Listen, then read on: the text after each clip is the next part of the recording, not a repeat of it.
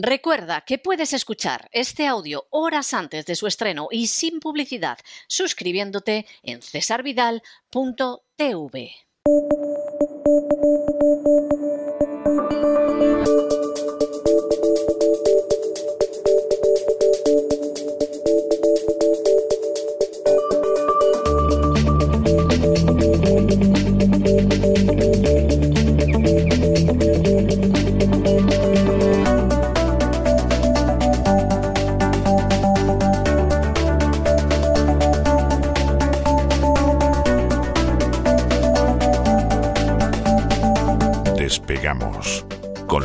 Lorenzo Ramírez. Corremos raudos y veloces hacia nuestro avión, atravesamos el umbral, nos tiramos en plancha sobre los asientos, nos abrochamos los cinturones, despegamos y nos vamos elevando por los aires hasta alcanzar nuestra altura y nuestra velocidad de crucero. A mi lado, como siempre, don Lorenzo Don Lorenzo, ¿qué hace usted leyendo a Confucio? Hombre, que lo de China está avanzando, pero yo no sé si nos está usted precipitando un poco. Muy buenas noches. ¿Qué nos trae usted hoy? Muy buenas noches, don César, muy buenas noches. Que no sepa dónde está China, que lo vaya mirando, ¿eh? que lo vaya mirando, porque es que van a cambiar el, el discurso, lo van a cambiar ya en unos cuantos días. Prácticamente ya lo han cambiado, ¿verdad? Hemos pasado el discurso covidiano, luego ya tema ruso, luego ya vendrán los chinos otra vez con Taiwán. Es un tema recurrente, ¿verdad? El de Taiwán. Eh, se suele utilizar. Taiwán, yo no hago ni caso. Vamos a ver, en, en este pueblo donde yo vivo, eh, aunque haya gente que se postule, eh, realmente, realmente de política internacional no sabe casi nadie. Entonces, cuando de pronto se produce alguna historia y, y, lo de Taiwán es recurrente, me suelen llamar para la radio y la televisión. Yo cada vez me escondo más. Es decir, porque tengo la sensación de predicar en el desierto como hacía aquel profeta que acabó decapitado y entonces pues me escondo. Pero, pero este es un tema recurrente y, y, lo que me llama la atención es la gente se pone a hablar de Taiwán y estoy convencido de que si les pusieran delante un mapa no la localizarían. alguno, alguno confunde China y Mongolia, fijo, ¿eh? aunque, eh, aunque, China sea grande. ¿eh? Pues fíjese Taiwán con sí, qué lo pueden confundir. Sí. Pero, pero aquí es un tema recurrente, es decir, cada vez que quieren meterle el dedo en el ojo a China, hablan de Taiwán. En medios eh, un poquito superiores se refieren a los uigures, pero eso no se atreven a mencionarlo mucho porque, porque es que nadie sabe quiénes son los uigures. ¿eh?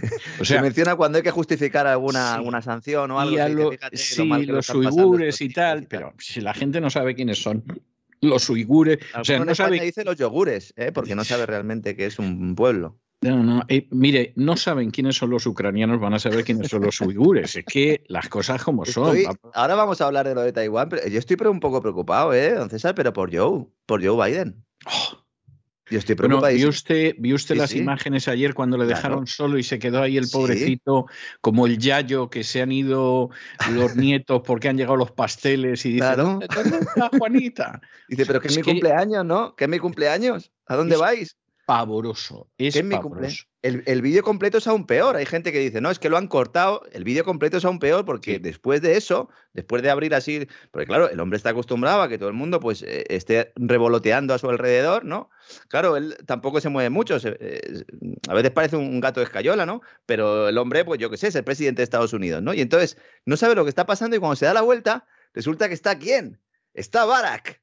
Está Barack sí, Obama, sí. que ayer dijimos que lo habían sacado ¿no? de la maleta donde lo llevaran, como hacía José Luis Moreno, ¿no? Con Monchito y compañía. Entonces sacan a Obama y estaban allí Obama con Kamala, con Kamala Harris, y él detrás intentando, Joe, que le hicieran caso, eh, dando, incluso cogiéndole el brazo y dándole en el hombro a Obama, como hacía un amigo mío muy feo cuando íbamos a las discotecas. Sí, exactamente. Sí, a ver si hay suerte y se.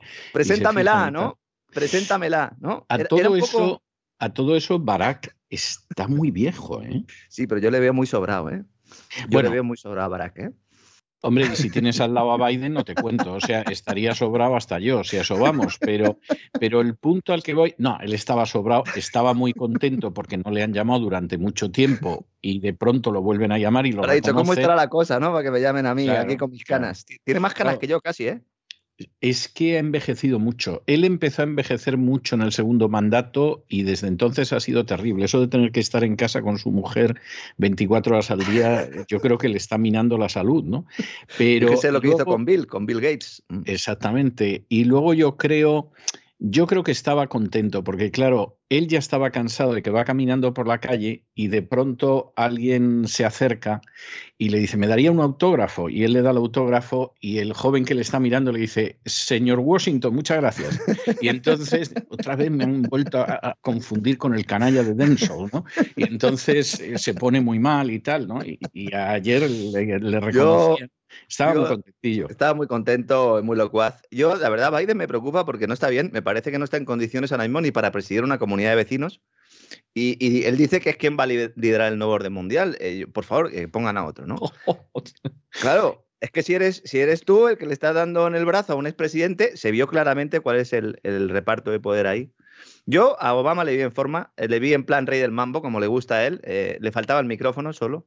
A él le encanta ser el centro de atención, aunque con cierta malicia decía hoy eh, alguno que, si se presentara, pues otra vez eh, ganaría las elecciones, ¿no?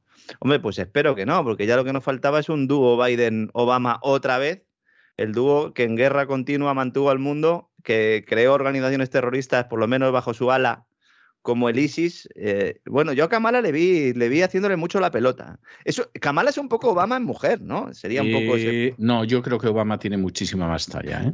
O sea, vamos a ver, Obama tampoco es que fuera para volverse loco, pero era una persona, a pesar de su juventud, era una persona con bastante experiencia política, era una persona muy elocuente.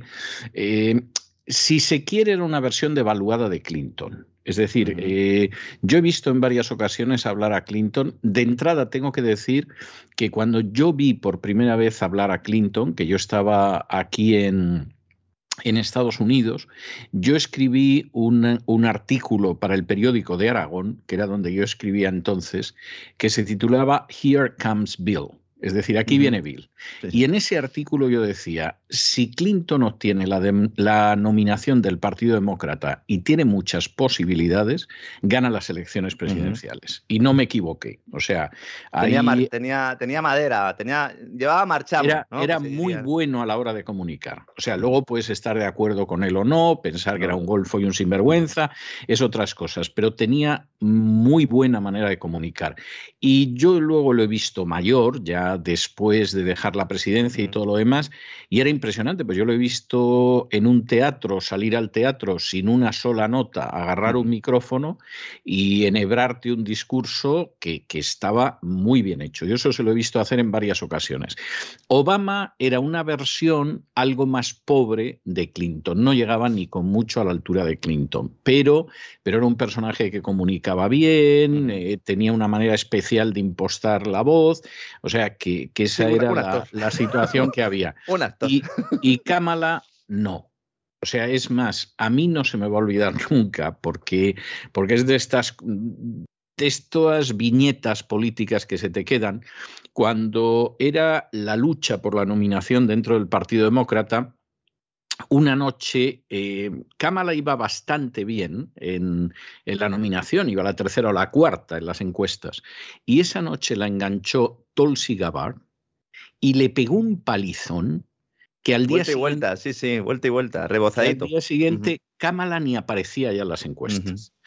A Kamala la resucitan, eh, la resucita Biden, por eso de que puede ser negra, asiática, mujer, si llega el caso trans, en fin, lo que le digan, y además tiene muy buenas relaciones con China, dicho sea de paso, y entonces la resucitan, y Tulsi Gabbard estos días, estas semanas, que supongo que habrá decidido que ya deja la política definitivamente, estaba poniendo la política americana en Ucrania de vuelta y media, que parecía que por las mañanas desayunamos juntos ella y yo y, decidimos una estrategia común. O sea, yo la vi aparecer varias veces yo dije, bueno, esta mujer efectivamente es muy inteligente, pero, pero además esta mujer se está colocando en una situación que esta no va a volver a estar en el Congreso ni en el Senado y me da la sensación que tampoco le importa en absoluto. Bueno, comencemos nuestro vuelo diario por la economía global mientras rezamos para que vuelvan a conectar a Biden al wifi de la Casa Blanca, por favor, eh, conéctenlo. No sea que apriete algún botón que no debe.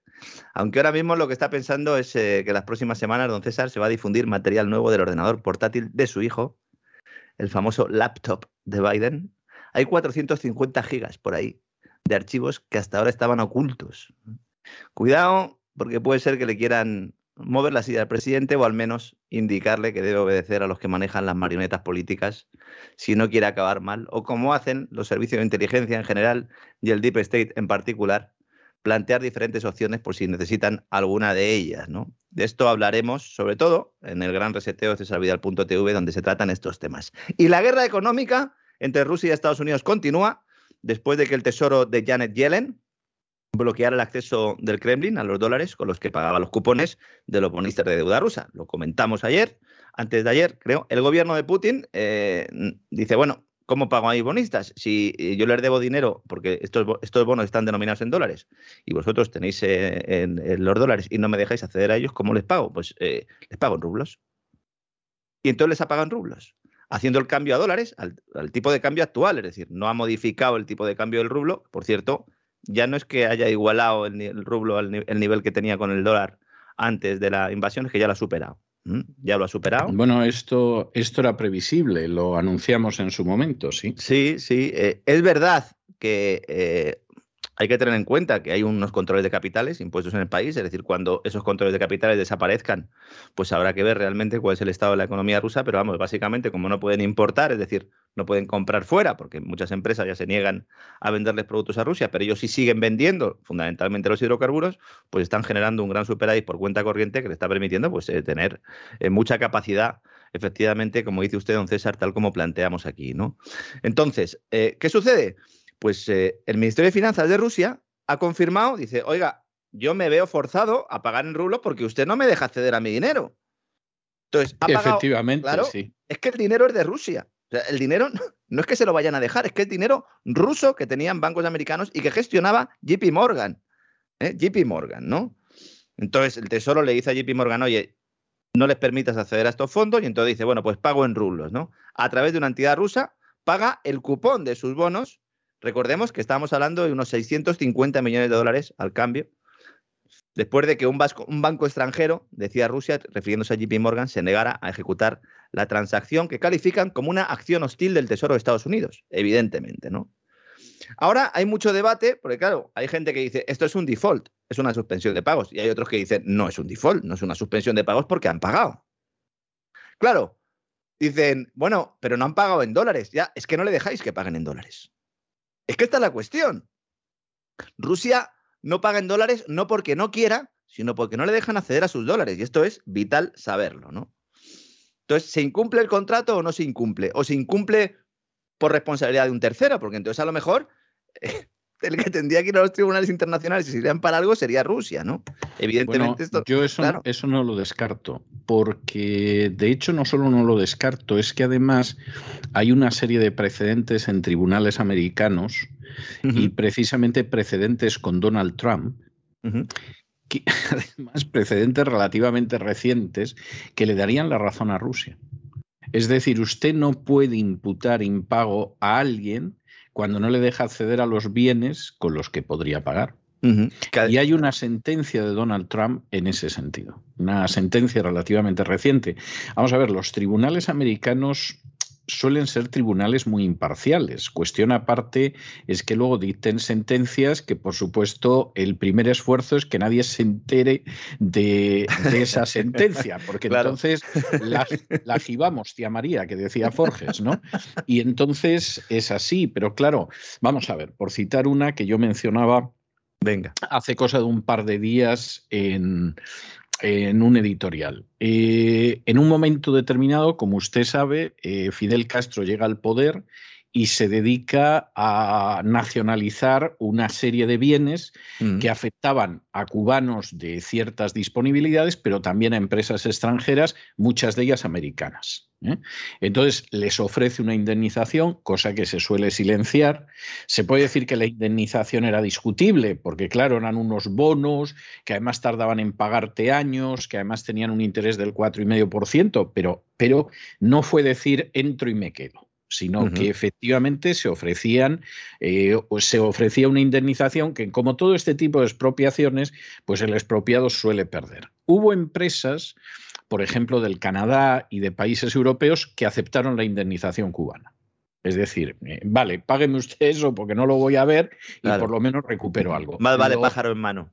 Exactamente. Las empresas americanas mm, no lo aceptaron, consideraron que era una vergüenza e incluso presionaron a la administración Eisenhower para que iniciara el embargo. Bien, hasta ahí todo correcto. Entonces, el gobierno cubano va a los tribunales americanos y aquí está el episodio que no se suele contar. Y los tribunales americanos, el Tribunal Supremo de los Estados Unidos, dicta una sentencia a inicios de los años 60 diciendo que el gobierno cubano tiene todo el derecho del mundo a realizar las nacionalizaciones y que además los términos en que plantea las nacionalizaciones no son ni mucho menos injustos. Bueno, esta sentencia, yo estoy convencido de que hubo mucha gente que escuchó el editorial del otro día y se enteró de que había una sentencia del Tribunal Supremo Americano. Y me imagino que los que no oyeran el editorial y estén oyendo ahora el despegamos dirán, esto no lo habíamos oído nunca.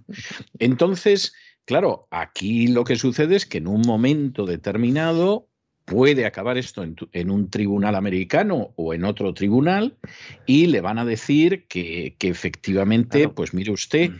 eh, no puede usted imputarles nada porque usted le está reteniendo los medios para pagar. Porque los tribunales americanos son así. Si fueran los británicos, bueno, olvídate, no vuelven a ver nada. o sea, tienen todavía el oro del zar con eso le digo a usted bastante. O el oro venezolano. Es, importante. No lo sueltan. y el oro también tienen el, oro ruso, que tampoco lo sueltan. Y no lo van a soltar. ¿no?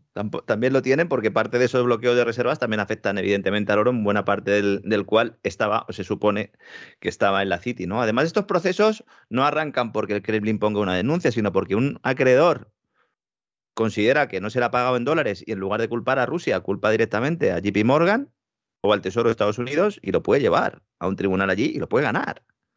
¿Eh? Ojo con estas cosas, ojo, porque es que hemos traspasado unas líneas rojas que la única manera de que, eh, se, de que se conviertan en un traspaso habitual es que los jueces pasen por el aro. Y hay algunos que no van a pasar, sobre todo en Estados Unidos, ¿no? Bueno, que cada uno piense lo que quiera, si hay default o no. Lo cierto es que los CDS, que son los seguros de impago de la deuda rusa, esos CDS, eh, también un concepto que se hizo famoso en la anterior crisis, los CDS son unos productos derivados que sirven para cubrirse del riesgo de impago, están subiendo, por temor a que el Tesoro de Estados Unidos pues, esté forzando a Rusia a entrar en un default en moneda extranjera, un default virtual, porque, insisto, he mirado eh, otra vez las cifras. Rusia tiene 15 bonos internacionales, es decir, en divisa extranjera, pendientes con un valor nominal de alrededor de 40.000 millones de dólares. Entonces, si Rusia debe 40.000 millones de dólares a inversores extranjeros y tiene unas reservas que en el día de hoy rondan los 600.000 millones de, euros, de dólares, pues evidentemente no puedes entrar en default. O sea, si tienes reserva por 600.000 y debes 40.000... Es, es imposible. E, evidentemente, ¿no? ¿Qué pasa? ¿Qué quiere hacer Estados Unidos? Lo que quiere hacer Estados Unidos es que poco a poco se vayan reduciendo esas reservas de los rusos, ¿no? A los que todavía tienen acceso. Desde que empezó todo el, todo el lío, fundamentalmente desde que se intervino el Banco Central ruso, desde, que se bloquearon sus reservas por parte de Occidente, eh, el Banco Central ruso ha perdido unos 40.000 millones de dólares también en reservas, eh, lo cual, bueno, pues esto es importante. Es una, esto sí que es una, una guerra también eh, financiera eh, relevante porque se está jugando un poco, un poco con el tiempo. Hay algunas cosas que están beneficiando a Rusia, hay otras cosas que estarían beneficiando al resto, al resto del mundo, o mejor dicho, a los que mueven los hilos eh, detrás de esos gobiernos, ¿no? Aparentemente democráticos y que nos, y que salen a aplaudir, ¿no? Y que les gusta mucho aplaudir a tipos como el señor Zelensky, ¿no? Y Yellen, Ojo, el Tesoro de Estados Unidos, que es quien ha montado todo este lío, ¿eh? es el que ha bloqueado no ese acceso, Yellen, no solo pone el punto de mira en Rusia, sino que comparece en la Cámara de Representantes de Estados Unidos y apunta a China. Y yo no sé, don César, que, que acaben primero una cosa antes de ponerse con la otra, ¿no? Porque es que, madre mía. no, lo, que pasa, lo que pasa es que suelen combinar. Y además eh, suelen combinar en el sentido de insulto a Juan para que se entere Pedro. ¿eh? O le pego un empujón a Pedro para que se entere Juan y tal, ¿no? Eh, yo como esto lo veo como un tema recurrente, vamos a ver, vamos a ver, esto es muy serio, desgraciadamente hay muchos millones de personas cuyo futuro depende de este tipo de decisiones, que suele tomar gente sin el menor escrúpulo moral, y yo añadiría que sin el menor respeto hacia las vidas ajenas, porque esa es la realidad, pero visto desde otro punto de vista, esto es cansino.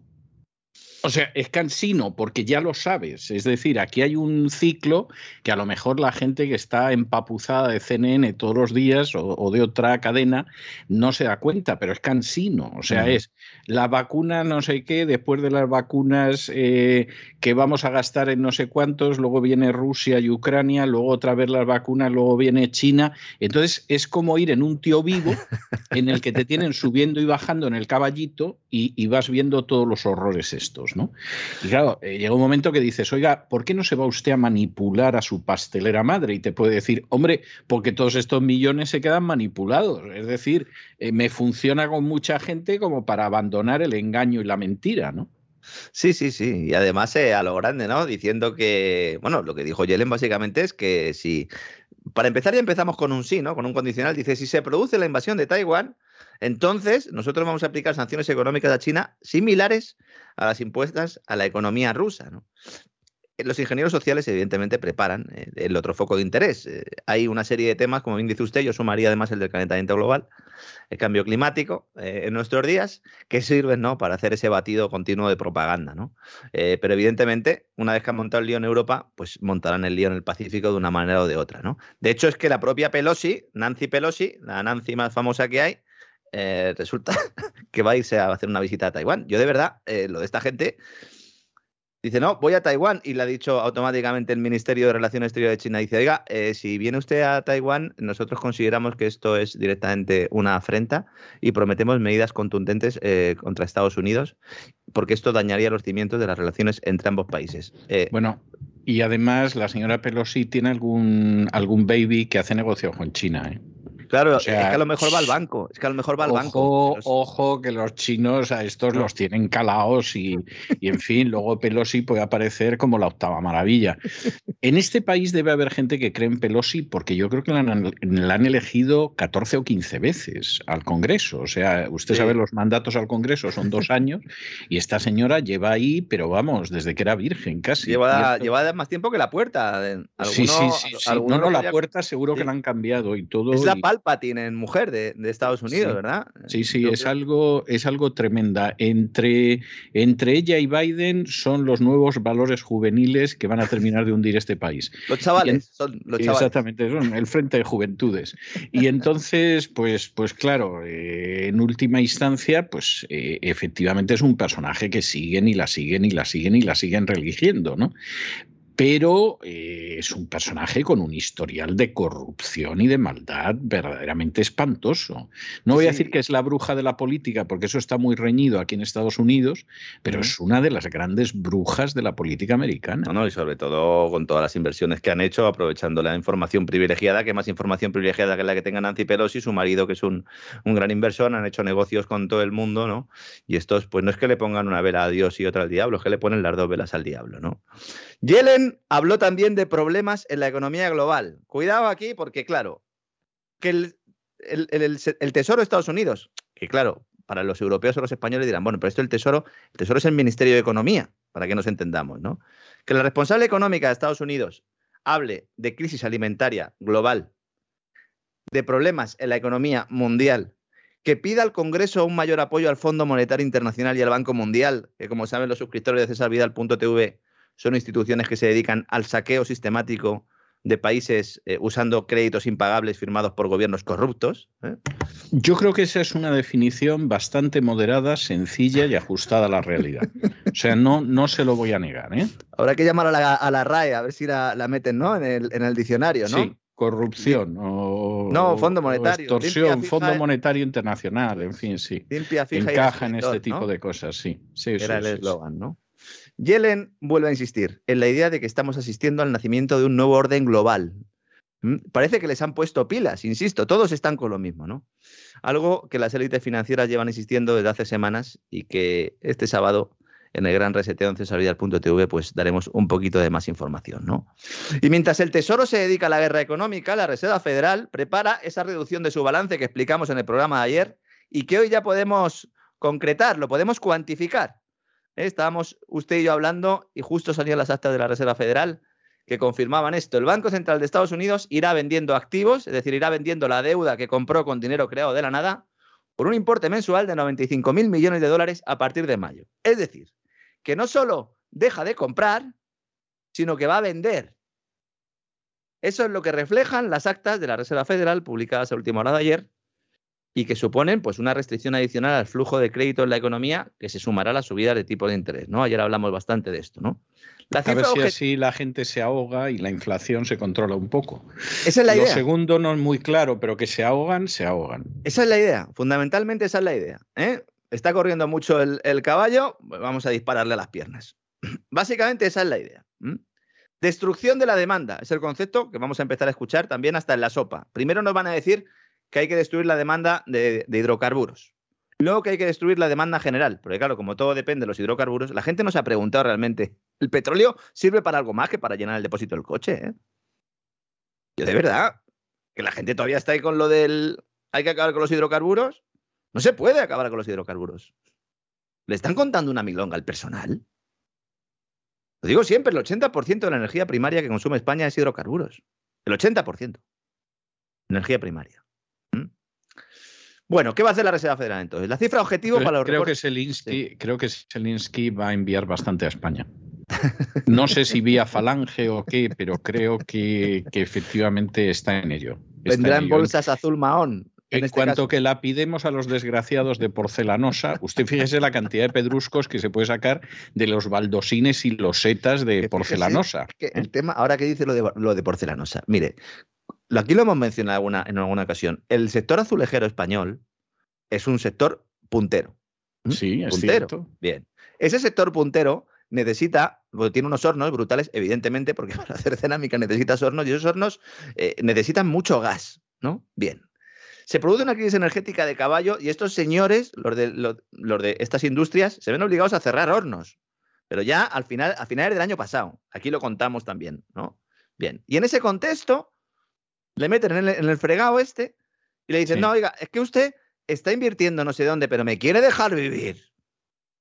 Me quiere dejar. Es tremendo. No, pero encima, encima la cosa es tan terrible, es tan terrible que de pronto te llega un liberticida miserable como es Zelensky, aunque lo quieran convertir en el general de Gaulle, en Winston Churchill o en la madre que los parió a ambos. Bueno, y entonces llega y la toma con una serie de empresas españolas, ni pío, es decir, no vamos a defender a nuestras empresas, aunque estén con el agua al cuello como porcelanosa o lo que sea, no las defendemos.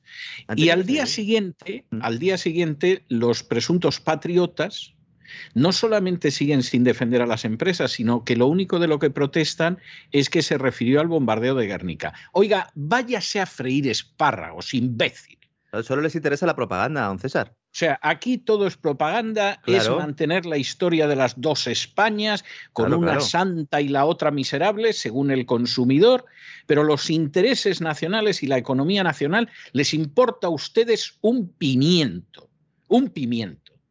Y eso sí, lo que está muy feo es lo de Guernica, pero en fin, de porcelanosa y de las empresas españolas no nos vamos a ocupar porque no lo ha hecho nunca ni la izquierda ni la derecha, salvo que pudieran trincar algo. Y hombre, no vamos a cambiar ahora que está aquí Zelensky. Es peor aún. Es, vergonzoso. Es peor aún porque luego por, la tarde, la sexta, la televisión pública, bueno, iba a decir pública, bueno, vive el dinero público, ¿no? La sexta, llega y hace un reportaje. pública. Sí, hace un reportaje contando que Zelensky es que se ha dejado a otras empresas fuera, o sea que hay más. Y entonces. O sea, como este ha, quedado pocas patadas en la entrepierna vamos a, empresas españolas, ahora nosotros vamos a por más empresas españolas. Mientras nos callamos, porque Renault está allí, pero claro, Renault es Francia y tal, y no, ahí no vamos a decir nada. Es decir, eh, eh, que entendería yo incluso que dijéramos, bueno, pues vamos a intentar desviar la atención, ¿no? Diciendo, miren los franceses, pero no, no. Nosotros somos peores aún. Es que es, alucinante. Pero es que, es que Mire, es para romper a llorar. Vamos a ver, porque esto, esto es para romper a llorar, ciertamente. Es, es, algo, confieso, que es algo que absolutamente me indigna, me indigna. Es decir, no solo no defendemos a nuestras empresas, sino que encima ayudamos a un liberticida a que las hunda todavía más. Y al mismo tiempo dices, bueno, pero es que es que el resto de los países, el resto de los países es que en esto son estrictos. Pero vamos a ver qué estrictos. Alemania sigue recibiendo el petróleo ruso. Estados Unidos hasta finales de este mes de abril se queda con el petróleo ruso.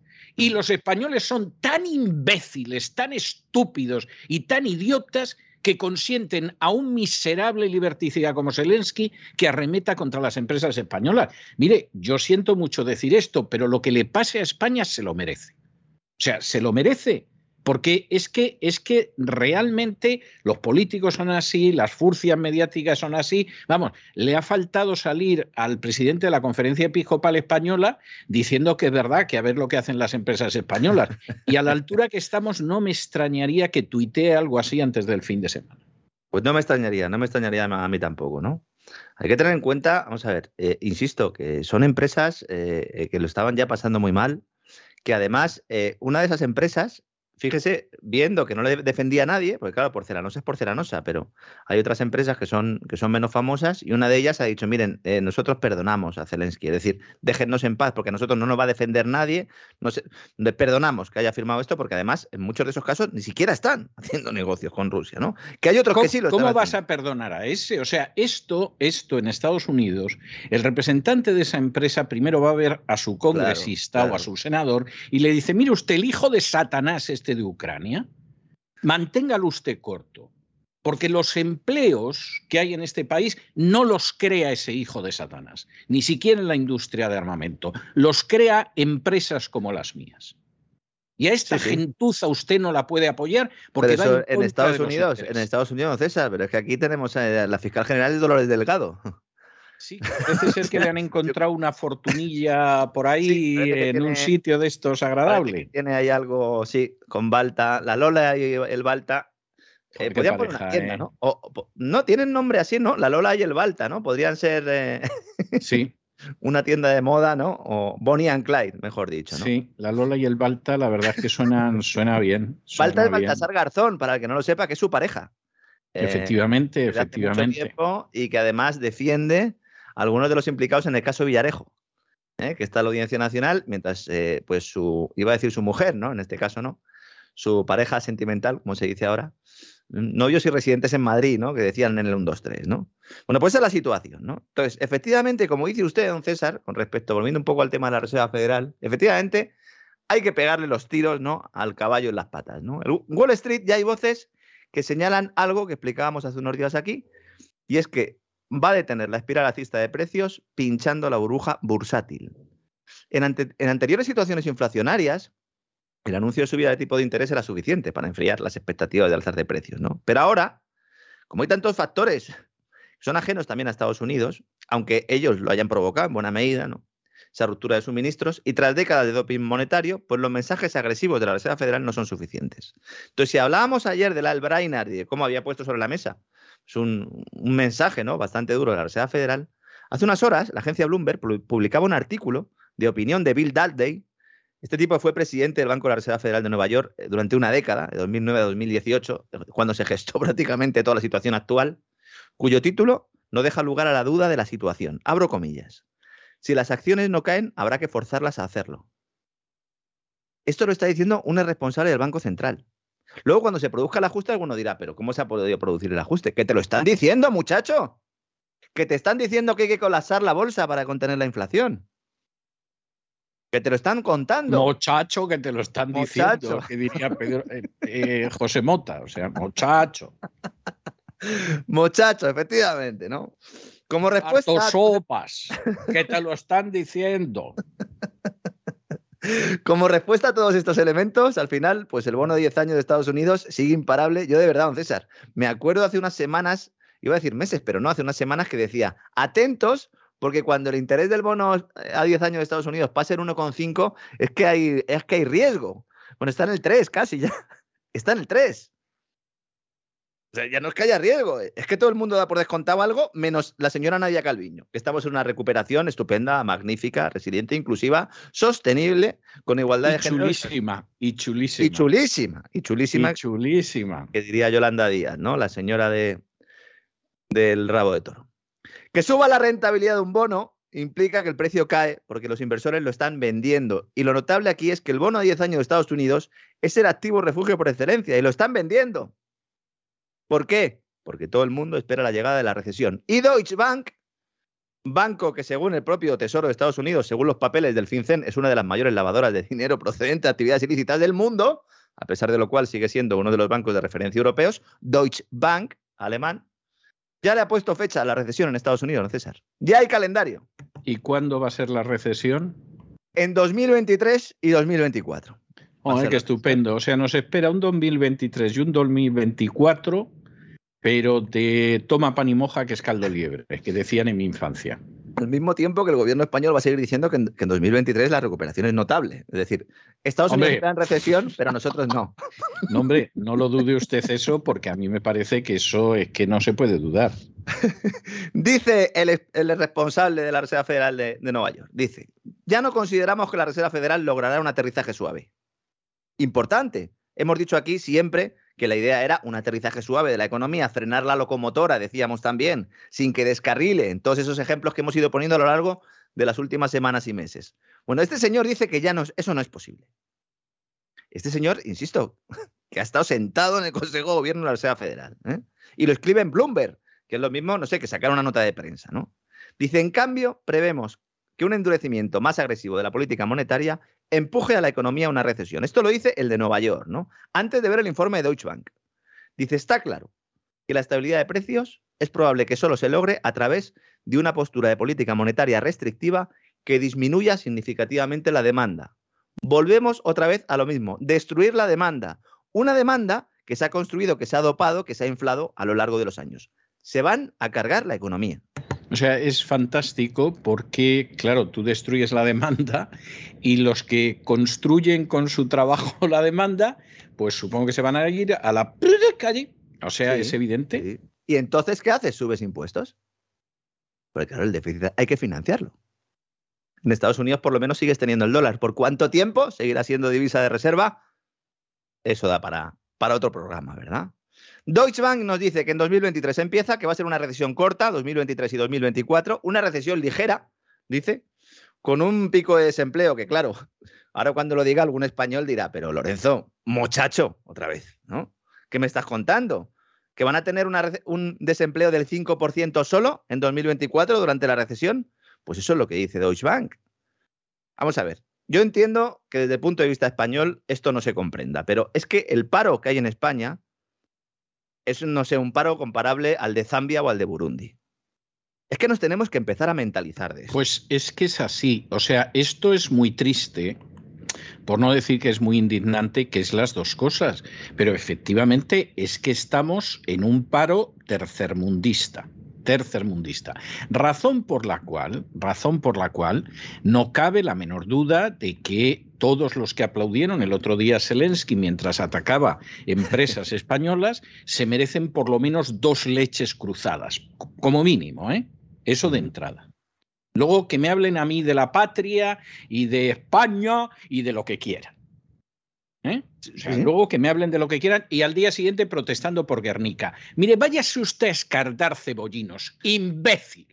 O sea, esa es la tristísima. Al mismo tiempo que se maquilla claramente la cifra oficial de paro, para que, porque claro, la cifra oficial de paro en España está en torno del 13, el 14%. Si uno saca, lo que ha hecho el gobierno, ¿no? Sacar a las personas que están en expediente de regulación de empleo temporal, los que están en subempleo nunca han entrado a hablar cifras, pero si nosotros midiéramos como Estados Unidos, estaríamos en torno al 20-25% de paro. Si midiéramos como Estados Unidos, ¿no?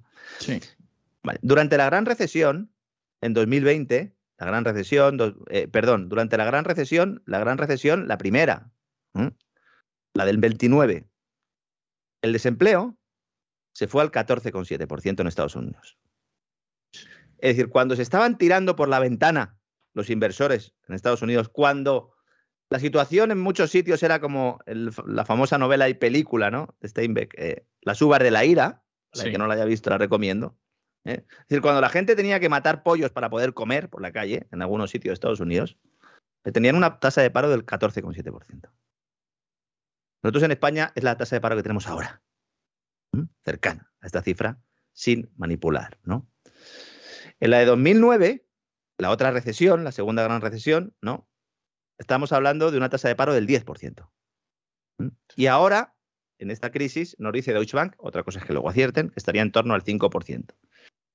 Moody's, agencia de calificación de riesgo, su economista jefe dice, lo dijo ya a finales del mes pasado, que la probabilidad de recesión en los próximos 12 meses en Estados Unidos es de una entre tres posibilidades o estadísticas que va aumentando esa probabilidad según va pasando el tiempo, ¿no? Está claro. Luego, insisto, veremos titulares de por qué Estados Unidos cae en recesión, tal, eh, la culpa la tiene Ucrania y el Sun Corda. Pero la situación es la que es, ¿no? Y dejamos Estados Unidos para dirigir nuestro vuelo a Europa, donde el Banco Central de Lagarde y Guindos, eh, Madame Inflation, le llaman ya a Lagarde. Madame Inflation. Sí, está bien, ¿no? Está bien, ¿no? Está estupendo, sí. Sí, sí, sí, a Guindos no le han puesto, no le han puesto ningún apodo. Mm, bueno, eh, nos ahorramos nosotros ponérselo, ¿no? Sería broma facilona. Sí, sí, además es que sería muy fácil. sí, no, porque al final el silicio es lo que tiene, ¿no? Han pedido a los gobiernos que bajen el IVA de la energía. Es decir, el Banco Central Europeo, fíjese si verá mal la cosa, ¿eh? Que ha dicho, oiga, bajen impuestos ya.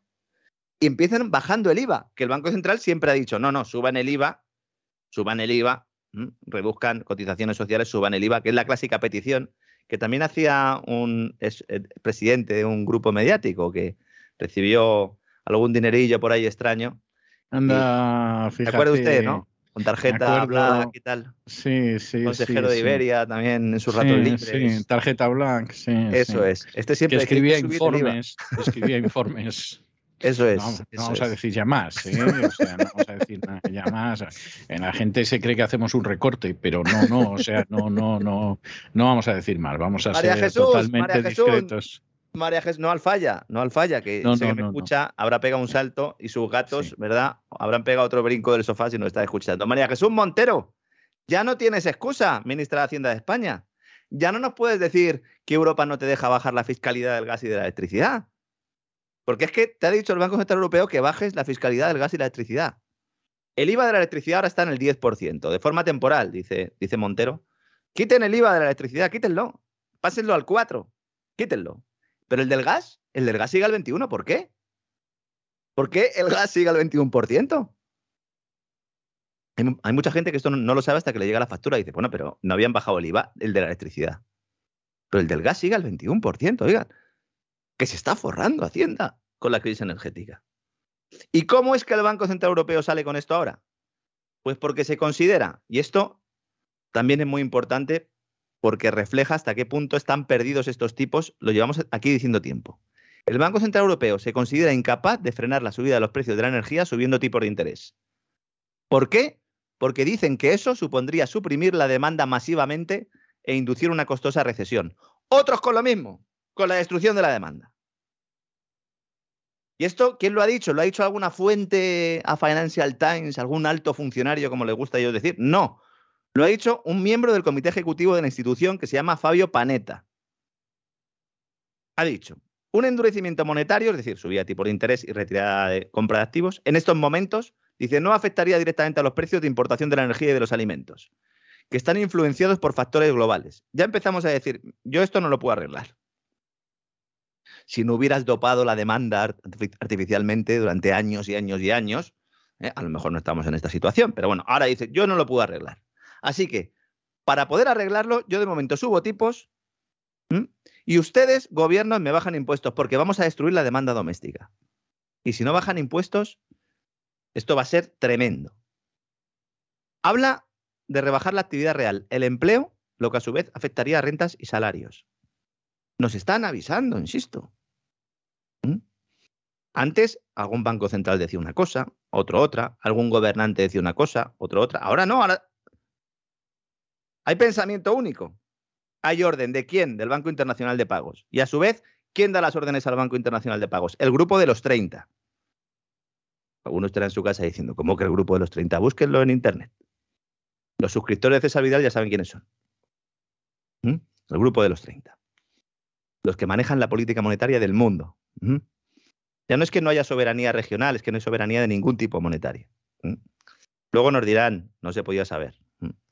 Luego encima van a culpar a los gobiernos porque van a decir, pero hombre, ¿cómo no habéis bajado el IVA? Lo tenéis que haber bajado, ¿no veis la, la que habéis liado? No, señores, ¿eh? no, señores. Son culpables ustedes como políticos y como banqueros centrales que también son políticos, ¿no?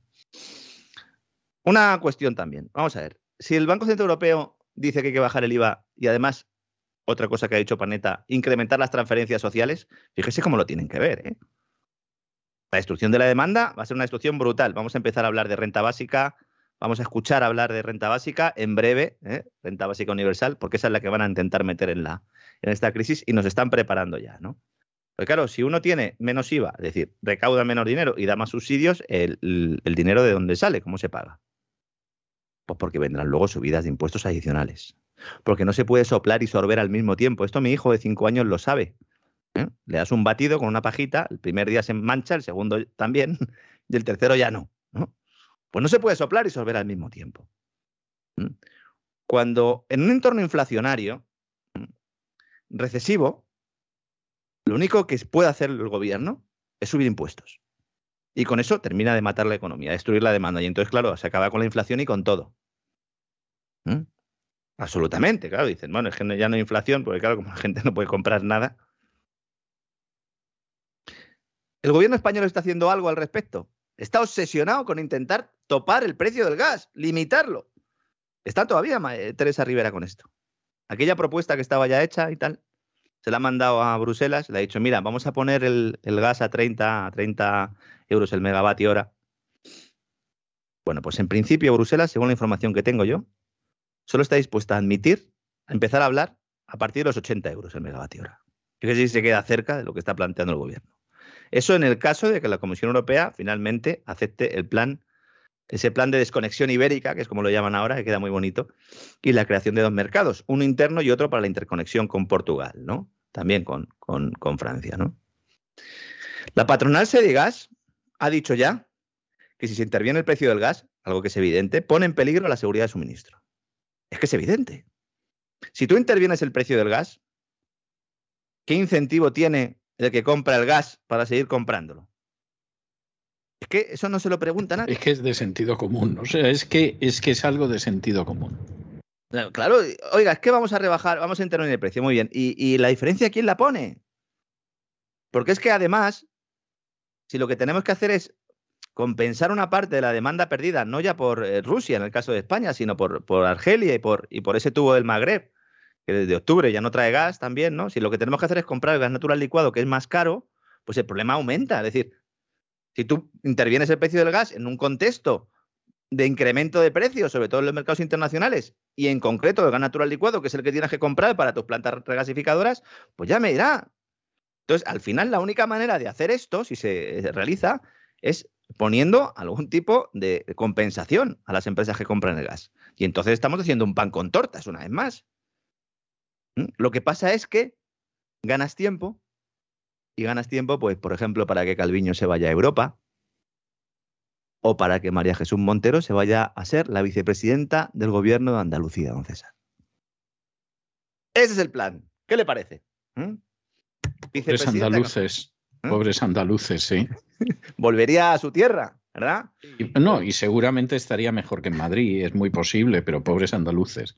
Ese es el plan de Sánchez, si Juan Espadas eh, logra presidir Andalucía en la batalla contra Moreno Bonilla, que como ya saben todos nuestros amigos, y si no se lo contamos aquí, se adelantan elecciones en Andalucía. Y bueno, pues a ver qué sucede con el dúo eh, Bonilla-Espadas. La verdad es que no sé eh, si los andaluces van a, van a van a tener algún cambio en la política, ¿no? Gane uno o gane otro. Con que se vaya el consejero ese de sanidad que tienen el señor Aguirre, ese que decía que había que implantar restricciones por si colaba, ese que sigue obsesionado con las mascarillas, que yo creo que en su casa se ducha con una mascarilla puesta, porque no está de acuerdo en que se retiren las mascarillas. Claro, le viene ahora la Semana Santa y se va a liar una en Andalucía con la, con la Semana Santa y las mascarillas, don César, que ya hemos comentado aquí que se han impuesto pues eh, algunas restricciones, se estaba empezando a hablar, ¿no? De que pudieran llevar incluso los, los cofrades su mascarilla puesta y tal. Y claro, el señor Aguirre lo que dice, nos vamos a juntar ahí un montón de gente ¿eh? y como tenga yo aquí incremento de contagios, sean reales o no, me cuesta el puesto de cara a las elecciones. Porque estos tipos solo piensan en eso. Y no porque lo diga Lorenzo Ramírez o César Vidal, ni porque lo diga ningún eh, totalitario, ¿eh? porque lo decía ya Buchanan, el incentivo del político es ganar elecciones, punto. Efectivamente, Y, llegar al poder y luego mantenerse bien. Eso es, y ya está, no hay más, no hay más, ¿no? Una señora Montero, que para que vean, sobre todo al otro lado del Atlántico, porque aquí ya la conocemos bien, nuestros oyentes allí en, América, para que vean ¿no? lo que es esta señora, ¿no? ministra de Hacienda. ¿no? Dice, bueno, a ver qué podemos hacer para bajar los carburantes. Y hace unas semanas le dice a Sánchez, dice, mira, vamos a intentar hablar con las petroleras y claro, mm, como no podemos nosotros hacer una rebaja, pues vamos a hablar con ellas y que, y que hagan ellas la rebaja. Entonces, nosotros les prometemos algo, les prometemos que en alguna reforma mm, legislativa del futuro y tal, les vamos a dar algo más, y ellos pues nos hacen este favor y ya está, ¿no? Así se hacen las cosas en España, ¿no? Llama la señora Montero a los señores eh, de las máximas eh, petroleras españolas y entonces Repsol y compañía, ¿no? Y entonces llegan allí, se sientan ahí tal, y entonces le dice Montero, dice, oye, a ver si me podéis eh, hacer una acción concertada entre todos y, bueno, pues eh, rebajáis el precio del carburante. Entonces, claro, los que estaban ahí se miran y dicen, eh, señora, eso, es, eso es ilegal. Eso es una actuación de cártel. Esto es una concertación de precios, eso es ilegal. Y entonces Montero se queda blanca porque en ese momento se da cuenta realmente de que era ilegal. O sea, fíjense, esta señora es la ministra de Hacienda de España.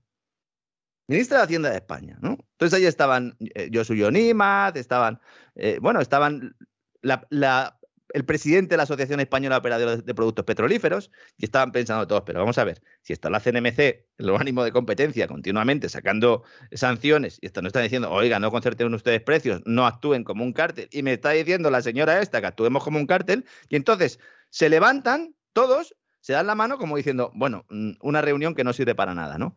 Y posteriormente es cuando el gobierno saca su plan para rebajar el precio de los carburantes saca el plan y entonces le dice, mirad, la rebaja la adelantando vosotros que luego ya sí eso yo os la pago. Y se tumba la web del Ministerio de Hacienda. Es que, de verdad, yo no sé en otros países al sur del Río Grande, don César, pero eh, pasan estas cosas así, así pasan. Muy parecidas. pero es, es muy escandaloso. Es escandaloso o lo siguiente, ¿no? Yo de verdad he hablado con algunas eh, de los responsables de estas compañías que es que no daban crédito, decían, es que no, no damos crédito tal como nos lo expuso la señora Montero el asunto, ¿no? Más cosas españolas. El tema del viaje a Argelia. Eh, perdón, el, viaje a Rabat. No, Argelia no vamos. Argelia no, vamos. No, no, Argelia, Argelia, Argelia el que va el Draghi, no sé si sabe. Eh, no, no quieren saber nada de nosotros. De Draghi sí, de Draghi sí, le, van a recibir y van a hacer un viajecito estupendo porque Draghi Italia también recibe gas argelino. ¿no? Una de las claves del viaje de Sánchez a Marruecos nos están diciendo que pasa por buscar una alianza energética entre España y, Marruecos para el desarrollo de energía renovable y la interconexión eléctrica entre los dos territorios. no es que no es que vayamos a proteger a y Melilla, es que no sé, directamente les podemos dar a Andalucía directamente, ¿no? Es que es alucinante. Bueno, bueno, todo se andará. ¿eh? Yo no quiero ser agorero, pero tal y como van las cosas, el día menos pensado. ¿eh? Es que es tremendo porque dicen, no, y esto es para conseguir reducir las emisiones de CO2. Eh, oigan, tápense un poco, que esto, esto, esto ya no cuela de verdad. Es que incluso la gente que trabaja en sectores de renovables están ya pasando vergüenza ajena. Pero ¿cómo que te vas a Marruecos a hacer una alianza de energías renovables? Pero, pero tú a, quién quieres engañar? A nadie. Dicen, no, bueno, es que... bueno, pensarán engañar a todos los españoles. Cuestión aparte es a los que engañan. Desde luego, los que en España se enteren y oigan Marruecos, ya se temen lo peor. Sí, lo primero que, lo que piensa uno es, hizo unos ¿eh? paneles solares, ¿verdad? Pero mientras no mencionen el bombardeo de Guernica, pueden hacer lo que quieran. ¿Cómo, ¿Cómo, le saca punta, eh, César? No, lo que pasa es que estoy muy indignado. Es que estoy muy indignado. O sea, y, se lo digo sinceramente, yo he, visto pocos espectáculos más repugnantes y vomitivos que, la acogida que al liberticida Zelensky le dispensó el Parlamento español desde la extrema izquierda a la extrema derecha. Claro, ahí lo preocupante realmente. Claro, es esa unanimidad, ¿verdad? Es esa unanimidad. Me recordó un poco a, esos momentos de los, los, dos minutos del odio, en este caso serían los dos minutos del amor, ¿no? De la novela de, Orwell de 1984, cuando todos se levantaban a, gritar, ¿no? De alguna manera, eh, la masa enfervorecida.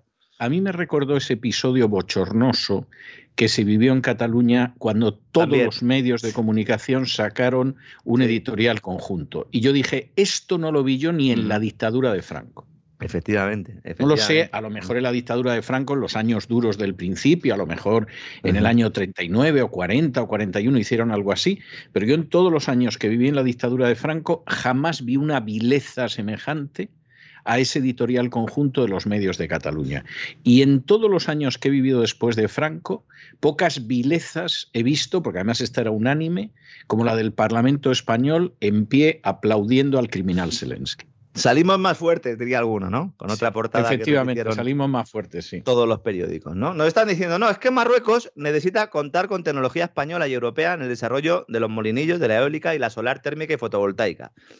Mientras que para España es importante contar con un aliado al sur que pueda aportar megavatios verdes en momentos de necesidad. Esto es lo que está diciendo el Palacio de la Moncloa. Eso dice el Palacio de la Moncloa, megavatios verdes. y el aliado al sur va a ser Marruecos. ¡Ay, ay, mi tía!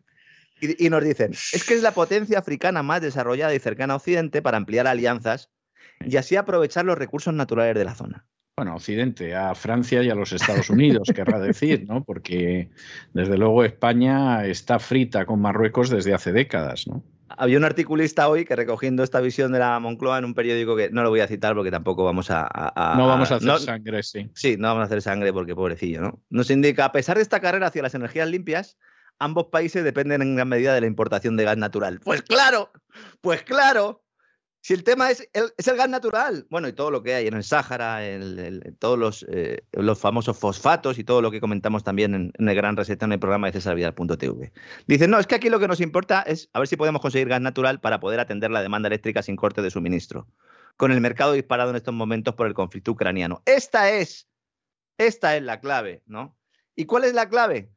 ¿Qué es lo que se va a negociar? Lo que quieren es ver qué hacen con el gasoducto cerrado del Magreb, con la parte que hay en Marruecos, porque el gasoducto del Magreb traía de Argelia el, gas, eh, hay un yacimiento en Argelia muy importante, entonces salían ahí dos tubos, uno el del Magreb eh, y otro el de el de Mergaz, ¿no? el que gestionan Naturgy y, y BlackRock y que llega a Almería, el otro era Costa Gaditana, y entonces ese lo cierran por el lío que tiene Argelia y Marruecos, ya lo hemos contado aquí, y entonces dicen, bueno, ¿y ahora qué hacemos con este tubo? Porque claro, este tubo no puede traer el gas de Argelia. Entonces, ¿qué hacemos? Vamos a traer el gas de España a Marruecos. Diga, pero, pero ustedes no tienen problemas de, gas ahora, señores españoles. Dice, sí, pero no se preocupen, se lo compramos a Estados Unidos. es que, de verdad, es, parece un chiste. No, no, es, es, es de verdad, es una locura. si se lo compramos a Estados Unidos, lo metemos en el tubo para que vaya al revés y nosotros exportamos gas, que somos una potencia gasística internacional, como, bueno, en realidad lo somos, tenemos reservas, pero como la ley no permite, no permite eh, eh, emplear la tecnología de la fracturación hidráulica, del fracking, pues ese gas está ahí, no lo cogemos nunca, somos los más tontos de capirote del mundo, porque se lo compramos a los americanos que sí usan el fracking y además, por no mencionar, ¿usted sabe la contaminación de un buque metanero, lo que es viniendo de Estados Unidos? No, no, no, no, eso es algo... sí, pero ahí, ahí no somos verdes. Ahí no. O sea, a ver si usted se entera, porque ahí nosotros no somos verdes. ¿eh? Es que no me entero. Hacemos cosas chulísimas. ¿eh? Cosas chulísimas hacemos, pero no somos verdes. dice, bueno, ¿y, entonces, ¿qué, hacemos? Se lo y entonces dice los de Argelia, eh, a Marruecos no le compres tú el gas y se lo pases por el tubo, ¿eh? Y entonces le dice Sánchez a Argelia, dice, no, no, si lo van a comprar ellos pero lo metemos en nuestras plantas regasificadoras y nosotros se lo vendemos. A Sánchez le han prometido en la OTAN que España va a ser un elemento central de un hub energético con el sur de África y se lo ha creído. Sí, bueno. Se lo ha creído. nunca ha sido muy listo, ¿eh? Salvo para quedarse donde se queda. Claro, claro, es un killer, ¿no? Entonces, además de ese gas, dicen, no, vamos a tener también el gas de Nigeria. Claro, anda, cuidado. Anda, anda. Cuidado porque Nigeria es el tercer proveedor en España, aporta alrededor de un 12% de la demanda, es decir, aporta más de lo que aporta a Rusia, ¿no? a España, en el caso de España, ¿no? Y es uno de los principales productores del mundo. Y ahora está todo el mundo a ver cómo le mete mano a Nigeria. Es decir, empezaremos a escuchar hablar mucho de Nigeria, seguramente también le dediquemos un, un, programa, ¿no? Un gran reseteo, ¿no? Entonces, hay ya grupos españoles interesados en traer ese gas a través de Marruecos, sin entrar en la parte argelina del gasoducto, porque si no, entonces la tenemos, ¿no? Esto es muy difícil, es un, proceso complejo, pero de esto es de lo que va a hablar eh, el gobierno español con el marroquí. Además, ha dicho Sánchez que va él, que él lleva todo, no ha dejado prácticamente a ningún ministerio meter baza y está personalista a tope, ¿no? Mientras Argelia, como digo, invita a Draghi para convertirlo en socio preferente del gas. Es Argelia de que nosotros recibimos el, el precio, la preciada materia prima y que nos van a subir los precios. Único país, en principio, del mundo al que Argelia va a subir los precios después del papelón de, Sánchez. ¿no? Hoy voy a terminar con tres eh, noticias muy rápidas. ¿no? Dos son buenas para, las personas implicadas y la tercera es buena para todos. Voy a intentar hoy acabar con una noticia. La primera, persona implicada, ministra de Asuntos Exteriores, ex Arancha González Laya. Imputada. Hay gente que no se acuerda. Esta señora está imputada por el caso Gali, precisamente por la entrada en España del líder del Frente Polisario, Brahim Gali, en aquel sainete, ¿no? que ha acabado en sede judicial, ¿no? El pasado 10 de marzo, el juez desestima la petición de cerrar diligencias para la exministra, que está eh, siendo investigada, imputada por las circunstancias en las que este hombre pues llega a España a través de la base aérea de Zaragoza en abril de 2021. No hace falta pensar mucho, si llegas a una base aérea, pues si no eres amigo te disparan. Así que amigo tenía que ser el que aterrizó. ¿no? Sí. Muy bien. Esta señora acaba de fichar por Danone. Muy bien, muy bien. ¿Mm? ¿Qué le parece? Bien, ¿no? Bueno, los yogures que no tienen nada que ver con los uigures, aunque seguramente hay gente que lo confunda. Vamos a ver. Han pasado siete meses desde que esta señora fue cesada. ¿Mm? No puede eh, trabajar en una gran empresa. La ley exige un periodo de incompatibilidad. Porque usted lo diga. Porque usted lo diga, o sea, usted, usted que es un agua fiesta. la propia ley española dice que no puede. Pero bueno, ¿y desde cuándo la ley en España puede evitar las obras de misericordia? O sea, vamos a ver, Lorenzo, ¿qué le pasa a, los, ministros de Exteriores con, eh, las empresas eh, con las empresas francesas? Yo no sé, yo creo que hay una querencia, pero, pero si fueran empresas de otro sitio pasaría lo mismo, ¿eh? O sea, no nos vamos a engañar aquí porque, porque realmente hay una querencia por todo este tipo de empresas que, es, vamos, impresionante. Ana Palacio, Ana Palacio también, lo comentamos también. Eh, claro, es asesora del gobierno de Marruecos. Asesora del gobierno de Marruecos. Luego Ana Palacio, por eso escribe lo que escribe, es que al final todos sabemos perfectamente por dónde van los tiros. Pero vamos a ver, yo me acuerdo, porque uno ha sido inocente, aunque parezca mentira, incluso virgen. Y entonces yo me acuerdo cuando en un momento determinado empezó a aparecer en la época de Felipe González, cómo había políticos que entraban en empresas extranjeras. Y yo decía, pero hombre, ¿cómo puede hacerse eso? Esto, esto es algo que verdaderamente es, esto es un disparate, esto no puede ser pensaba yo entonces, ¿no? Luego he visto aplaudir a todos a Zelensky, o sea, que, quiero decir, y atacar a Porcelanosa y solo protestar por Guernica, o sea que... Pero fíjese, fíjese que además está ahí la conexión marroquí-francesa, o francesa-marroquí. Que está ahí, claro, que está ahí todo el rato. Es como, no sé, el espíritu, ¿no? De esa, de esa abuela, ¿no? Que, no, que no, termina de irse, ¿no? Porque está todavía, ¿no? Dándole collejas al, al, yerno, ¿no? Diciendo, eh, ¿por qué te mm. casaste? ¿No? Pues ese, esa Exactamente. Bien, señora, señora Arancha González Laya, pues la felicitamos desde aquí. Tendrá yogures gratis, se llevará un sueldazo y seguirá sin representar los intereses de los españoles, que seguramente pues, no Claro, porque, porque lo iba a hacer. Ministra de Defensa del Gobierno de España, Margarita Robles. Esta es otra que tal. bonito. Esa es otra que me tiene enamorado a mí también, sí. Esta señora sigue en el cargo Además, con todo el lío que hay ahora, de que si la OTAN sí, de que si la OTAN no, de que si vamos a incrementar el, presupuesto, de que si enviamos armas a Ucrania, esta señora sigue en el cargo después de haber cometido fraude fiscal y blanqueo de capitales.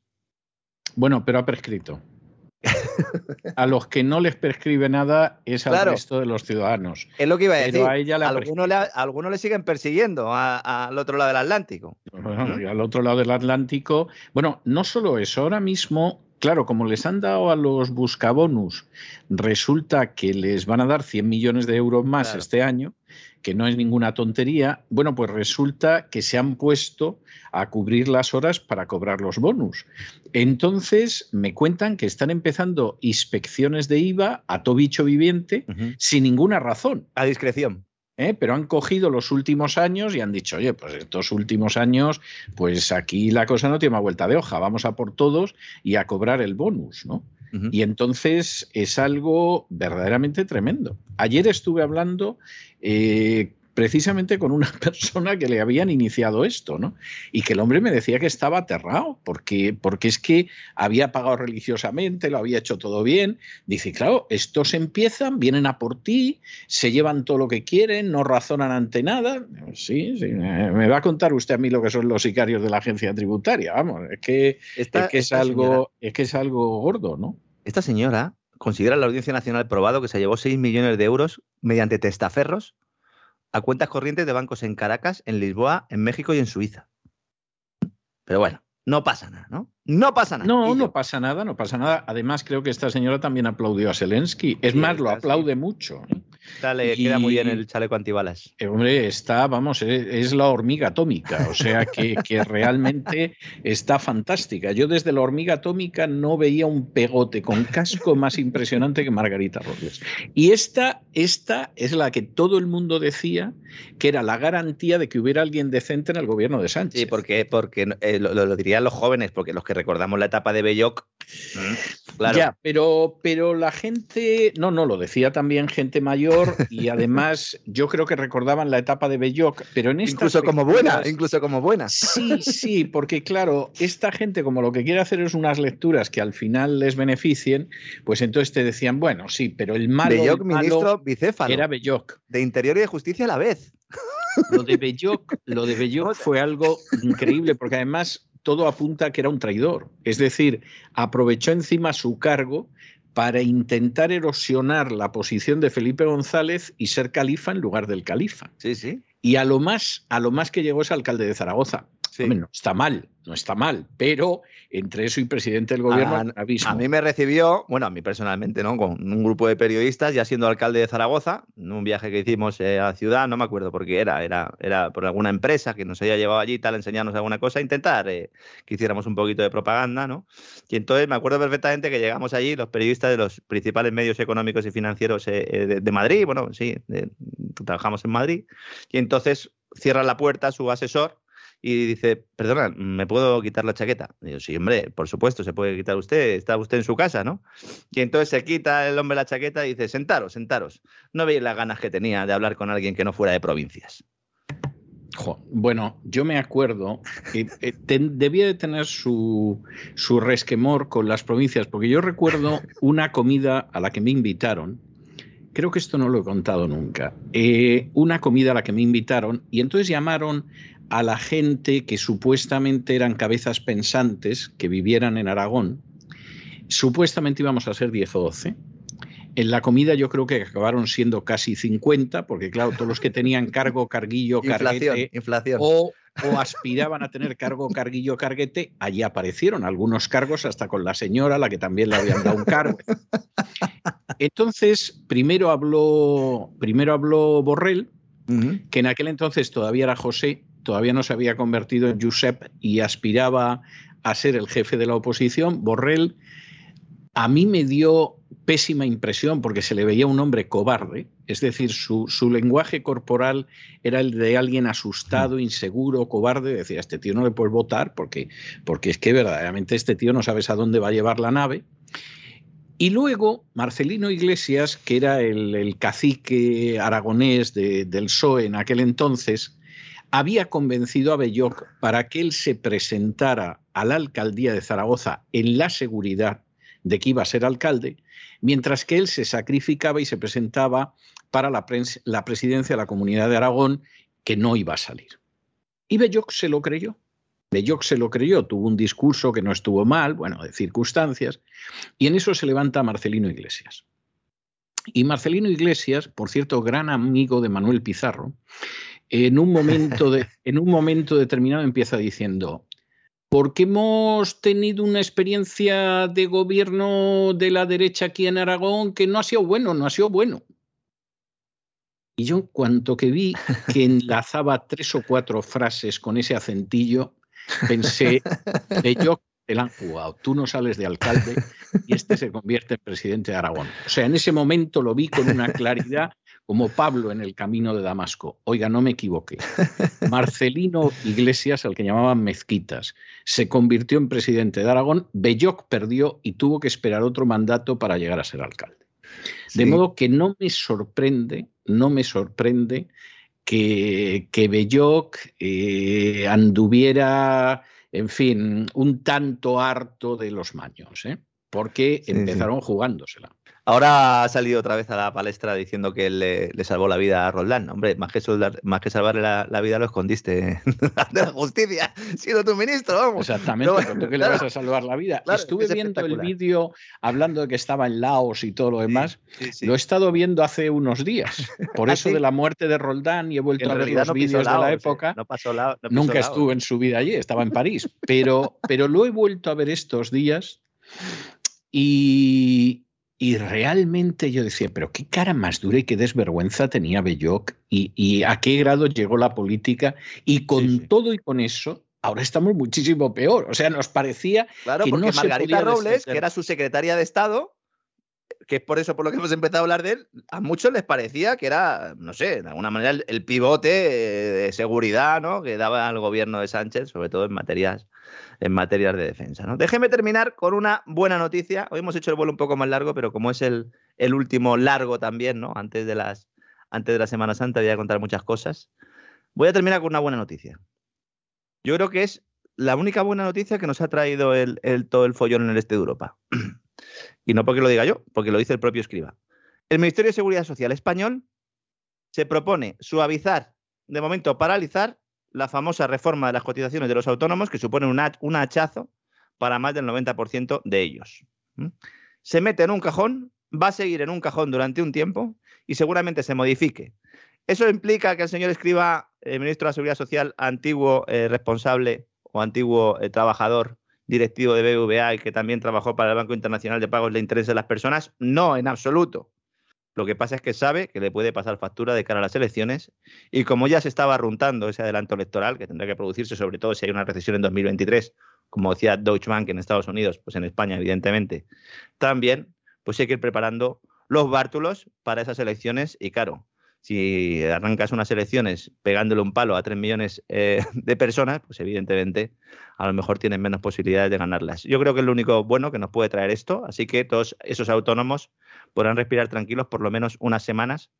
No vamos a tampoco a lanzar las campanas al vuelo, pero cuando hay una buena noticia, aunque sea un atisbo de buena noticia, aquí lo decimos, don César, pero si es que yo no cuento más buenas noticias porque es que no hay. Es que no hay. No, si lo intentamos, incluso, incluso hay una vez al año que hacemos un programa solo de buenas noticias, que María Jesús Alfaya, la pobre, se vuelve loca para, para poder llenar las seis noticias. A veces me llama a mí y me dice, Lorenzo, ¿hay alguna? buena noticia no le, cojo, no le cojo el teléfono, no se lo cojo a la pobre María Jesús. Porque es que no. Bueno, es, es verdaderamente tremendo esto, sí, sí. En fin. Es. En fin, es la vida que vivimos. That's life, que diría Frank Sinatra. o sea, esto Exactamente. y al paso que vamos, cuando llegue la recesión, cantaremos New York, New York. No, bueno, cuando llegue la recesión, alguno dirá, alguno dirá, bueno, ya llegó la recesión, ya falta menos para salir. Hombre, pues sí. Pues sí, eso es verdad. Eso es verdad, no cabe la menor duda. Una vez que estás dentro, es como cuando te metes en el túnel. O sea, te metes y vas avanzando y tiene que quedar menos para que se acabe el túnel. ¿O no? Lo que, lo que pasa es que las recesiones españolas nos cuesta un pelín más salir que a los demás. ¿eh? Mire. Seguramente, porque claro, si empiezas una recesión ya con una tasa de paro real del 20-25%, pues claro, luego, luego lo tienes complicado, ¿no? Lo tienes muy complicado, ¿no? Bueno, yo recuerdo, recuerdo cuando entramos en la del 2007, porque mm. España entró en el 2007, no en el 2008, en el 2007, y además Zapatero no hizo nada, porque en última instancia estos eran unas turbulencias y nos iban a sacar los demás. Bueno, los demás entraron en su crisis en el 2008 y no nos sacaban ni Blas. Y recuerdo una conversación, por cierto, otro personaje implicado en las Black, ahora que me doy cuenta, recuerdo una comida con él, en la que me dijo, bueno, tenemos una década perdida por delante. Y yo en aquel entonces pensé, qué pena de la gente que va a perder su juventud en esa década. No es que eh, no me parezca grave en gente más mayor, etcétera, pero hay gente que es joven que va a perder posiblemente la mejor década de su vida con la crisis, pero bueno, si es una década y salimos, y salimos. Bueno, hemos salido de cuentas hace más de cinco años y la crisis es más profunda ahora. Y, encima, y encima vamos a conectar con la siguiente. Pero porque nos han adoptado las medidas que había que haber adoptado. Es decir, ¿por qué, ¿por qué, Estados Unidos tiene recesiones o tiene, sí, tiene recesiones en V, ¿no? O crisis en V. En V es que pues caes, tienes una recesión, pero luego sales, ¿no? Y en España no, en España son crisis en U, con forma de U. En la cual, pues, nos pasa, en algunos casos con forma de L, ¿no? Porque, claro, llega un momento y dice, bueno, eh, muy bien, estoy estancado aquí abajo, pero ¿cuándo voy a crecer, no? Pues fundamentalmente, la razón fundamental es que Estados Unidos tiene un sistema de estructura económica aparte de las materias primas que pueda tener o de, los propios recursos, o de su propia geografía, o su propia, o incluso por la hegemonía del dólar de la que hablábamos antes, básicamente porque tiene una economía muy flexible. Es decir, cuando las cosas van mal, permite que las empresas puedan ajustar. Pero ¿Esto qué provoca? Pues provoca grandes caídas, pero luego también grandes subidas. Aquí no, aquí intentamos mantener de alguna manera la situación poniendo pegamento, poniendo parches. Estados Unidos no, Estados Unidos coge la bicicleta, la tira por el despeñadero y se compra otra nueva. Nosotros intentamos arreglar la nuestra, le ponemos parches y luego ya es imposible que esa bicicleta funcione, ¿no? Además le, empezamos a meter peso encima y llega un momento en el que, oiga, eh, están pedaleando uno y hay 10 subidos encima, ¿no? Y esto es lo que sucede, ¿no? Es así, es así, es así. Por eso hay que reclamarle a los poderes. encima de los 10 que hay subidos encima, hay varios que ni siquiera son españoles. a, mí me. Vamos a ver, no voy a decir que me gustaría porque es, es bien triste, pero resulta muy aleccionador si en algún momento alguien de quien de los que nos oigan viven en un país eh, del continente americano no creo que esto se produzca igual en Europa, en Asia o en África. Yo lo he visto en el continente americano.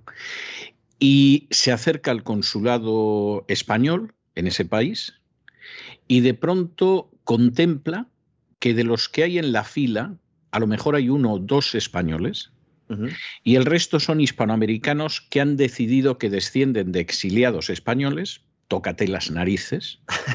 ¿eh? Pero sin comprar el pasaporte, como los ucranianos del sur, esos que vienen a Europa. No, no, no. Estos, estos vienen a reclamar que son hijos de exiliados, exiliados que se fueron a quitarse el hambre que tenían en España en los años 50. O sea, que anda que no se lo pensaron antes de, exiliarse del franquismo. ¿eh? O sea, que la cosa ya está bien no dudo que alguno debe de haber que sea hijo de algún republicano que se exilió a México, algo de este tipo, pero en su inmensa mayoría ni de broma, ¿eh? ni de broma. Porque algunos o son abuelos eh, que, bueno, son anteriores a la guerra civil y hay otros que son décadas posteriores al final de la guerra civil. Pero a todos estos, gracias al Zapatero, se les da un pasaporte español, con lo cual pueden entrar en la Unión Europea y están encantados, yo lo comprendo, y se les concede una pensión no retributiva.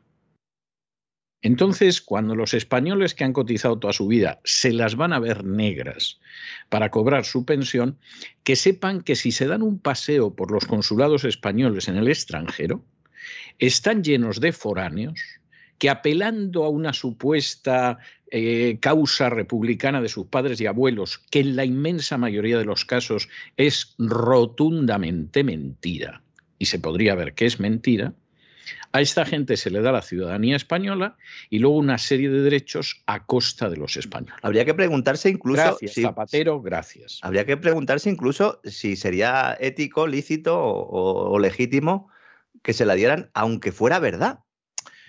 Pues sería discutible, pero bueno, yo hasta lo podría entender, es decir, puedo entender que alguien quisiera recuperar la ciudadanía, porque además eh, mi padre... Sí, pero no para cobrar, no, para cobrar, no, para cobrar. No, pues es que esta gente, vamos, se lo digo yo porque además conozco a bastantes.